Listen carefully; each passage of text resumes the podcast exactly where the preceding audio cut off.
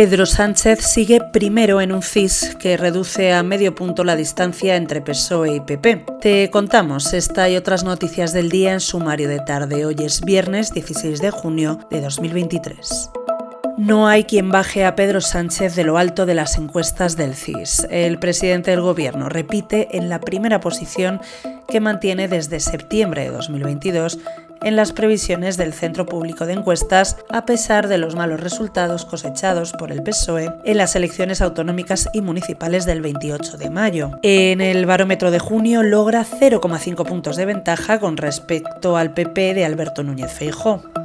Otras encuestas no dicen lo mismo. El PP ganará con claridad las elecciones generales.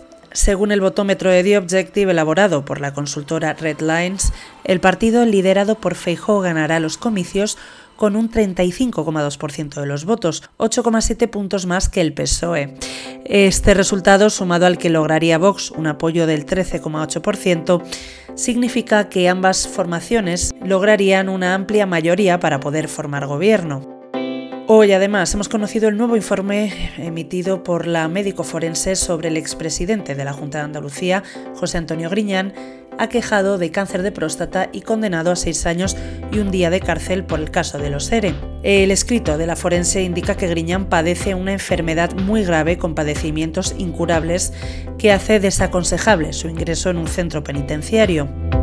Para terminar, el ministro de Sanidad, José Miñones, ha anunciado una reunión del Consejo Interterritorial del Sistema Nacional de Salud a finales de junio para debatir sobre la eliminación de la obligatoriedad de la mascarilla en centros sanitarios, sociosanitarios y farmacias. Si bien ha reiterado que la última decisión es de los expertos del Centro de Coordinación de Alertas y Emergencias Sanitarias. El ministro ha vaticinado que España está más cerca de un uso recomendado antes de un uso obligatorio de la mascarilla en estos centros, por lo que la obligatoriedad terminará antes del 23J.